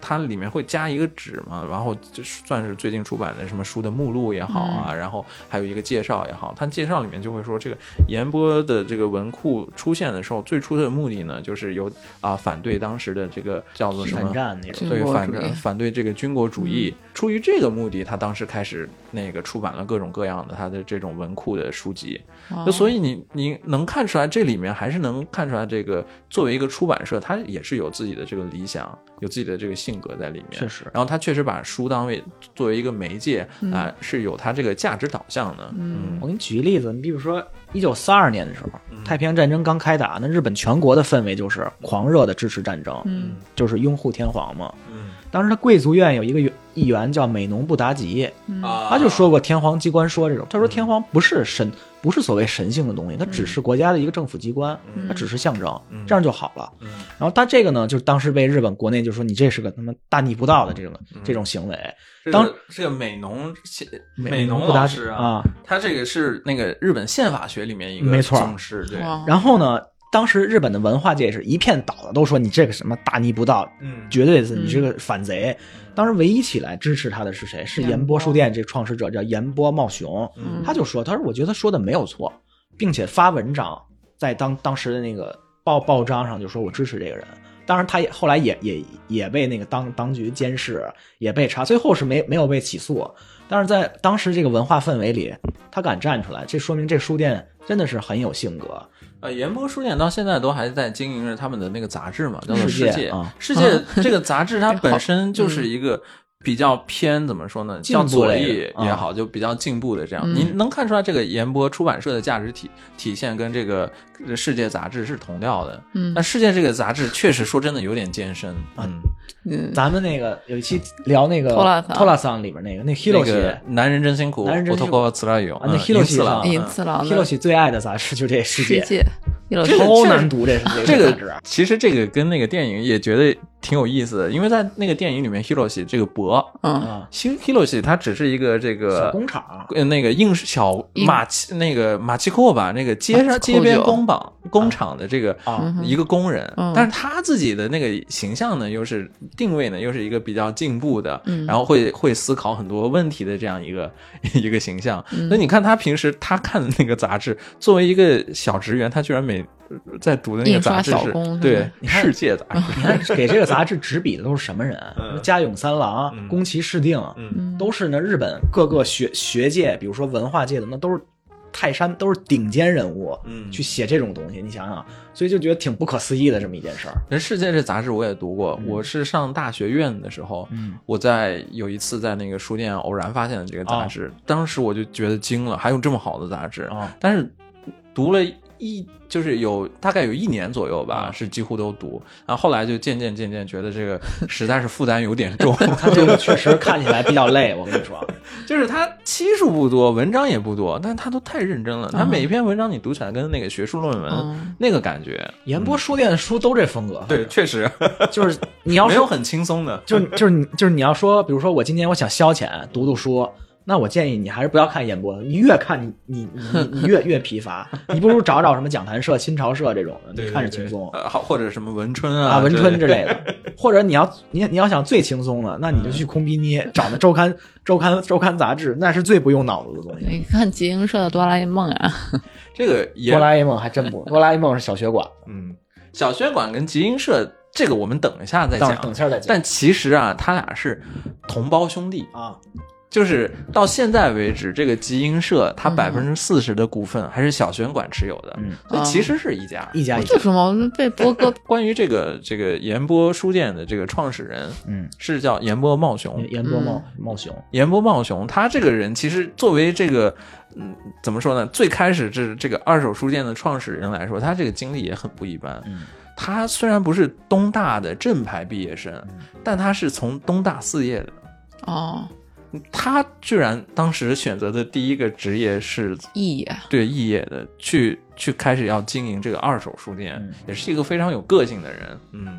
这个台台长有什么要介绍的吗？而且他当时啊，他是因为当时他和讲坛社嗯这两个出版社对照的嗯，Elite 级别是那种走学术和那个艺术路线，是岩波书店。嗯讲坛社就是那种非常大众化的，比如说连载什么时代小说，嗯什么传说，就这种筋骨传说，类似于这种小说。他们当时出了一个叫烟轰嗯，叫叫日本那个烟烟本，嗯就是比如说我用一日元的价格，我给你，你可以买一套书，出这个传奇啊，就廉价廉价书，嗯对日本当时战前的那个知识普及做了很大的贡献。嗯你比如说我我我花一日元，我就可以买买一套，比如说谁托尔斯泰的全集，但是就是因为这个这个一日元书的出现嗯啊，让很多这个倒闭啊古了书店倒闭了啊，，对对对，因为就新书都太便宜宜了太便宜了没必要买二手书了。嗯太便宜了。这讲坛社也是这一段时间，有一段时间和岩波书店，嗯那真是那种火花对碰的这种关系，因为到一直到战后为到现在为止，嗯这两家书店你看还是就真是那种泾渭分明，就对照它的客户群体就也也是完全不一样的，真的挺有意思的。同在一条街上，你想想，那我们讲完这个研磨书店呢，然后这个新时代的在这个申宝跟申宝町比较有渊源的这个出版社，就是刚才讲的这个小学馆集英社。嗯小学馆集英社，其实我刚才说我知道的第一个日本的出版社是研磨书店， 不对这啊说错了。仔细想想，可能是这个那个哆啦 A 梦的集对时候集英社。应该是《圣斗士星矢》让你知道这个集英社呀，肯定是就是集英社，它是现在是出版各种有关那个漫画的读物嘛。少年 Jump 嘛然后有我像我小时候读的最多就是哆啦 A 梦嘛。嗯啊，然后他就是通过这个那个战后的这一波那个漫画潮啊，真的赚的是盆满钵满。嗯所以这个小学馆跟集英社其实是现在沈保町的大地主，哦那绝对的，对，就是很多的在那个那个他们持在嗯沈保町持有的土地是最多的，然后很多其他的这些那个壁垒啊、那些楼啊，嗯都其是实他他们的他是他们的产业。哦，真是然有后钱，你看前两年新冠疫情的时候，沈保町那会儿贴的那个海报就是说让拯救沈保町，嗯，他那个海报上主要那个人物是谁呢？路飞、什么海鬼灭之刃这帮人都是集英社出的钱，你就想想集英社在这条街上是你你你如你如你比如说如果说战前或者战后一段时间这条街的扛把子，你比如说岩波书店或者是其他的出版社的话，那现那到现在二十一世纪了，作为这个文化影响力和这个五利亚给两方面的这个王者，我觉得那就是这两家了，应该是太有影响力了。哎，不过这个说起来啊，嗯就也能看到这个时代的变化，就是像小学馆跟集英社现在是这个沈保町的扛把子，嗯然后。但像比如说，比如说我特别喜欢的一个出版社叫做这个筑摩啊出版社，奇库库妈奇库妈，像他原来本社也是在沈保町的，啊后来他就黯然退场，嗯哦 但一度破产，然后现在他的本社又搬搬迁到好像是在本本乡还是什么其他地方，东东大那边，对，但他当时他们就就是要把自己的本社那个大楼给卖的时候呢，嗯当时也有很多讨论，说是最难做的决定就是要远离这个沈保町，为什么呢？沈保町就是一个知识的宝库，嗯就是他们的这个。那个编辑啊，嗯然后就是有什么资料的话，在沈保町很容易就能那个嗯找到。然后就是搬离了这沈保町呢，就远离了这个这个那个这么好便利的一个条件，所以嗯当时是也是一个特别艰难的决策。嗯好像现在严波的那个本本社，好像现在也也不在沈茂町。对对，对，所以这随着这个时代啊变换，这个很多这个当时曾经的那个沈茂町的王者也是黯然退场。你那还刚你刚才说从搜集资料这方面啊，有一个 episode，嗯就我特别喜欢的一作家叫司马辽太郎，嗯他比如说他当时写那个《龙马来了》的时候，嗯他就要收集那个幕末，嗯比幕末当时土佐藩现在的什么高那叫什么 Kochi，那嗯叫什么高高知县，嗯包括像东京的这些、京都的这些资料，他上哪儿搜集？就是沈保町。他当时为了写这本小说，买了两辆小轻型卡车装满资料，开回大阪去写这个资料。然后这个当时有一个沈保丁内有一个传说，是司马先生西巴先生，如果他要写新书的时候。沈保丁的各个古书店，你们要注意加紧工作了。他要来来买书，他每每次一一买书，对沈保丁这些这些资料的这些资料持有者来言，就是一地震一般的一个经历，挺有意思的一件事儿。嗯，不过现在因为沈保丁还留下来的那些旧书店，嗯它都是跟各个就是领域啊，都是有非常密切的关系的，它都深耕某个领域嘛。嗯，所以可能我猜啊，就是你比如说。你去找沈保丁的这个书店，你要什么资料或者什么，他可能对于这个领域的了解，比一般的大学的教授可能都了解的 要、嗯哦哎没嗯要深。没错，你刚才提的那个一一成堂书店，嗯你看他现在他自己 homepage 上面介绍的那个，主要他的那个他和谁在进行交易，嗯各个大各个大学、科研机构，啊，还有一个就是东京国立博物馆、嗯国立近代美术馆，它和这样的学术机构是长期保持合作。很多就这种博物馆或者美术馆，它入手不了的资料，嗯它都得通过这一成堂书店。所以你想他在某些方面的造诣，你这就显然易见了。那他们呃这些好真本啊、善本嗯都是通过什么途径来入手的呢？就比如说日本有这个，比如说文化名人啊，嗯或者什么藏书家啊，去世了以后呢，嗯他的那些藏书就可能会啊，把被他的后代后后代拍卖卖啊了什么，嗯就经常是这种老牌的这个这个二手书店、嗯哦就去会一下子全部都都买下来，然后再去他他们有内部的这个每周进行的这种拍卖，嗯然后比如说哎，这个是跟文学有关的书，那你们可能做这些做文学的这些书店比较了解行情，那你们就来那个出价，嗯然后最后看看卖给谁，这样、嗯都都是通过这种方式，然后让这些这个书啊书籍有一个还在哦能流传。下来啊就。前一段时间，我看国内的一个新闻，说是好像上海复旦还是哪个学校嗯有一个教授去世了嘛，然后他收藏的那些旧书就全部那个堆在街上了，嗯，就没人要，哦就是就是就像垃圾一样处理的那样嗯，就是可能这个好难看过啊到这个我就一下就想到想到这个圣圣保丁的各种嗯二手书店，嗯，那可能这个怎么说呢？你在一些人眼里的废纸，可能在另外一些人眼里是无价之宝。是啊，他他也是在另用另外一种方式保护这文化遗产，嗯在某种方式上来说，对，啊、那我们差不多关于出版社的东西就讲到这儿，剩下来讲讲书店。嗯呃讲书店之前，稍微给大家讲一讲，就是在日本，就是看书啊，或者跟书有关的这个我的感受啊，嗯就是我的感受就是，因为我前段时间也在国内待了很久嘛，嗯就觉得比较不一样，就是。日本虽然现在你说是可能出版行电嗯业，对出版行业它可能不像是过去那么那么 ganky，就不像过去的行行情那么好，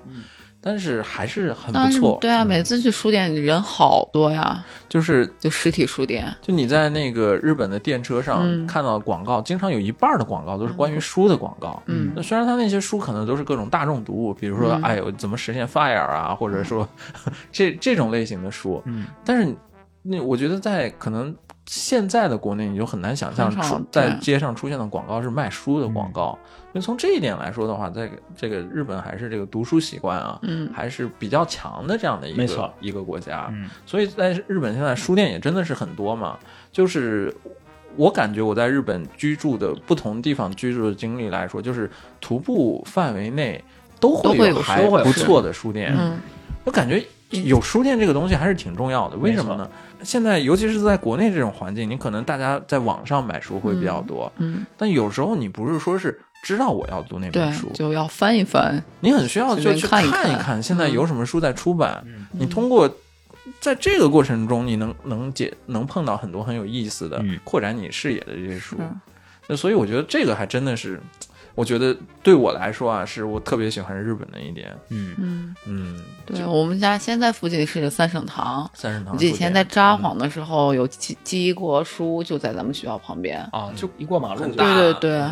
然后我我我当时买《世界》杂志就是在那儿一楼，然后昨天我们俩去从圣保丁出来的时候，还路过新宿，新宿有一家特别大的 Book First，啊嗯我哥特别喜欢去那家书店。 Book Force 一般是在 JR 车站里面的。嗯嗯，就新宿的很方话，便你要说最大的，那它是新吉国屋那本店了。哦，嗯，反南正口那边啊，就是感觉日本的各种书店到目前还都还都都还还经营的还不错，嗯吉国屋这书店，咱就不不展开了啊。他以前那个创始人叫什么我我忘了啊，但是他也是一个文化人。好多什么大岛渚，就这些导演，这些艺术片导演的那个，嗯，他的那个出资方啊，都是这哥们儿弄的。反正这个也是一个挺传奇，这书店真挺有意思的。但嗯我觉得在日本，那另一方面呢，就是可能用我们嗯中国人的感觉来觉来说的话，就稍微不不可思议的一点，就是你在网上买书，如果买新书的话，不会便宜的，就是你在网上买跟你在书店买是同样一的样价啊格，也一个价格，这所以可能这是这个原因，为什么在日本的书店还是感觉还还做的还挺很有活力挺有活力的，嗯还能经营下去的原因。嗯你要像国内一样的，你新书在网上买都是半价什么那的，当当是 吧？好便宜啊！那肯定的。那感觉也是双刃剑了。一方面是啊是便利，也那个读者确实拿到了实惠；嗯另一跟方面，刚刚的书书店经营不下去了。刚刚的一元书是一个道理啊。嗯对，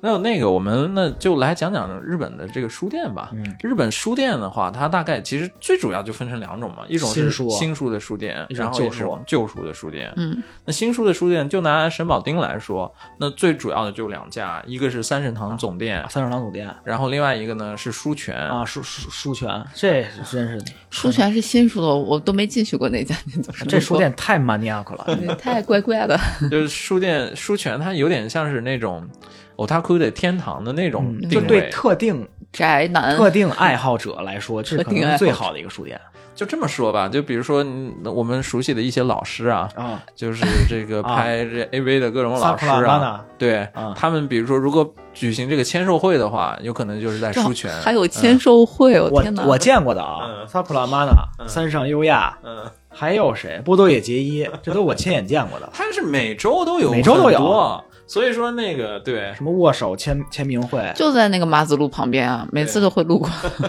而且这这这书店有一个特别让人让我第一次去我不可思议的一点，就是它这个每层楼是每个主题，你比如一楼是漫画，嗯，二楼是嗯比如说什么自然风电光，车啊什么的，它那个六楼是铁道专业啊对专门的那个，它这个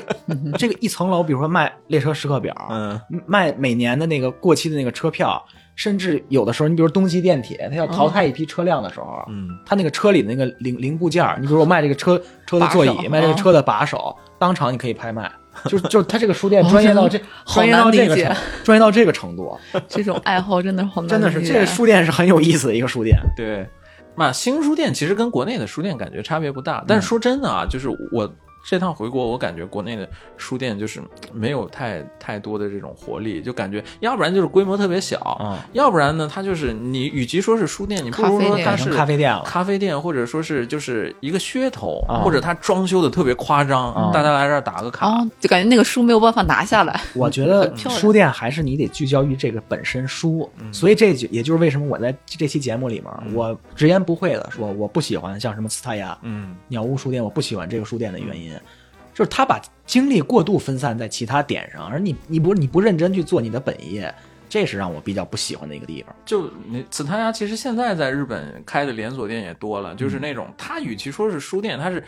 一半是书，然后一半是它是周那边种啊，咖啡店呀，咖啡店，啊或者说是现在是那种有电子 remote work 嗯的那种、那种 space，就是嗯你可以在那儿工作，嗯，然后是是这种嘛？它更像一个杂货店，我觉得杂有货店点或者咖啡店或者啊这这种感觉，就觉得其实，而且我感觉现现现在国内我见到的在深圳的书店的大多数的思路，其实跟这个有点像，就是你与其说是书店，不如说是一个咖啡店，就让我有点觉得。那说真的，大家买书去哪儿买？ 就是啊。网上买，那你怎么找啊？总而言之，这个书泉这个书店吧，嗯这个可能受众面儿不是那么广啊，但是感兴趣的同学可以去看啊看，也是一个，真是可能是在日本各大这个新刊书店里面，真是独树一帜的。嗯本店其实，在秋叶原好像，哦，那在日本其他的新书店，就比如说一般的稍微大一点的车站旁边，嗯车站里 Bookstores 吧面对附近都会有。那像小田急的话，它就是三沈堂的书店特别多嘛。然后，嗯，就好像每一个线路它可能就是合作的书店也不太一样。对，嗯以前在川西那边是有林堂，嗯，对吧？神奈川县有林堂特别多，反正是，尤其是横滨站那底下有一个特别大的有有 林堂，嗯，就怎么说呢？啊，你说我喜欢东京或者喜欢日本，嗯，的具体原因之一，我就觉得是你在很日方本便嗯现在都还能说出来这么多这么多书的店出版社，嗯这么多的书店嗯，这其实我觉得是一个很挺幸福的挺对，挺真幸福的一挺件幸事儿嗯福，挺挺感激的一个事情。而且你每个书店又不太一样，嗯嗯而且他名字怎么一个比一个好听， 嗯这这是他们哦，有文这化个，这是他们深受中华传统文化的影响。嗯三圣堂对有有飞有阁林堂有林堂，嗯，这不都是《对啊，尚书》《论语》里的东西吗？嗯哎呀，就希望那原来在国内小时候看买书都是去新华书店嘛，嗯，当时的新华书店就是那种传统的书店的那种感觉，啊就是你你买书嘛，什么书都有。但说真的，我后后来就是比如说回深圳或者回青海看到的那个新华书店里面，真的是死气沉嗯沉，或感觉就也没人落寞的买人书，感觉卖书的也不想卖书。 我上回回北京的时候，嗯以前那图书大厦的西单哦那边儿，我们也是图书大厦，我去了一次之后，我发现就是，就有有一半儿是在卖那个嗯毛绒玩具、儿童玩具的。我当时就想，我说这，哎，这你也没法说，也是时代的影响，但嗯是真是还挺悲哀的一件事儿。但我觉得实体书店也是在想办法想活下来，人人得活下来，首先对啊嗯，那可能难过还是这个国内这个电商的发展啊，嗯太过太过太过迅迅速迅迅猛。了。嗯，台上还有什么补充的吗？还有一家古古书，咱刚才讲的是新书店啊古书店有一家还挺好的，嗯它那家叫小公山书店啊同样那个对它是专营艺术、摄影、嗯绘画这么一个书店。三岛由纪夫，哇，这书店挺厉害的，它它可能是全世界关于三岛由纪夫的摄影集、文稿、文献，他的亲笔的那个那些遗物，那全世界可能最最棒的一家书店。因为哎我们进去过，嗯啊二层，嗯，里面确实就是有一层全是各种，你三不岛由只是三岛由纪夫的书，或者比如说他在这个杂志上嗯最先刊登了他这个小说的话，那本杂志你也在那儿买得到，这种嗯算是一个就是关于他的一个主题的这样的一个书店。而且日本很多，比如说摄影大师，嗯什么小山纪信啊，或者森山大道他们，他们从出道的时候，他们的那个赞助商嗯一直支持他们的就是这家书店。啊，怪不得那里面有那么好多的的摄影的嗯摄影，还有包括他们的摄影的作品，你在那儿他们买到，他们好多那个，你要真的是好多博物馆去收藏他们的底板，嗯都在这家书店。哦，它这个书店很厉害，就是它在欧美国家名气很大。它经常这个书店作为一个主体，它去国外实实地策划展览会，嗯所以在欧美就是它被称为 Komiyama Tokyo 嘛，就嗯就非常有名。在这个行业内，它可能是世界的顶尖儿。这个书店离那个兰马州子拉路也面不远也很近。这书店在什么位置呢？书书书权正对面儿。旁边它这个书店，你别看听着你看着很高端啊嗯，那后面有个车库，嗯那车库常年就是进行廉价售卖。你比如说五百日元三本儿，五百日元三本儿，就就这么低的价 格。哎，我还不知道啊。这个书店，而且有个性的一点在哪儿？它那个它那个书店后门儿，嗯一般这个书店就是个卷帘门儿，谁他在那个卷帘门上画了那个他自己店员画的，嗯，就类似于安迪沃霍那种喷漆那还种。挺好看的，印出来之嗯后，他印的是谁呢？是那个《星球大战》里那 Han Solo，你这一看就很帅了。这和这其他书店一比，你辨识度一眼就知道是这个 Komiyama。对对，这这这真的，这书店挺有意思，昨推荐天大晚上家也看看到了吧？推荐大家可以看看，它嗯确对实那边下来是不太一样，这个范儿，这个但是书店。它哎那个就是外观，你不觉得它是一个特别高大上的，就啊就是没错就很不起眼的感觉全。那嗯整个神保町的那些，尤其是旧书店，哦你看起来看都都是那种都那样啊破破烂烂的嗯那种，而且感觉那些店主也是服爱索，就感觉那种嗯就你爱买感不觉买， 不太理对人那种的。其实好多都是那种你他看着你不搭理你，但是你跟他聊天，你比如我想找这个，嗯你要只要跟他有相同的话题了，那他说的比你多，嗯， 他给你会列出一个书单儿，这个这个这个这个，你要什么时候来找我，什么时候帮你来来找。比如说这个东西很难得，或者比如说网上七空迷评价这本书，这本摄影集评价很高，但实际上它是它是一本垃圾，你最好不要看。这个是这些有些店主还是挺有意思的。所以说讲到这儿，我又想到一点，就是为什么觉得这个神保町这个地方的氛围与众不同呢？嗯，我们为什么觉得他年轻？就可能他很多东西都是有爱，就是我我对这个喜欢，嗯我对这个有爱的这些人，哎，我在神保町我能找到一个自己的这个位置，嗯这其实也是跟跟青春是有关的嘛。嗯有爱或者说是这个追求自己喜欢的东西，也算是青春的一种嘛。嗯那我觉得他们的青春延续了一辈子啊，嗯，有点这种是啊好感棒啊觉，好对棒人这是世代传承，就是喜欢书啊，对。在这条街上。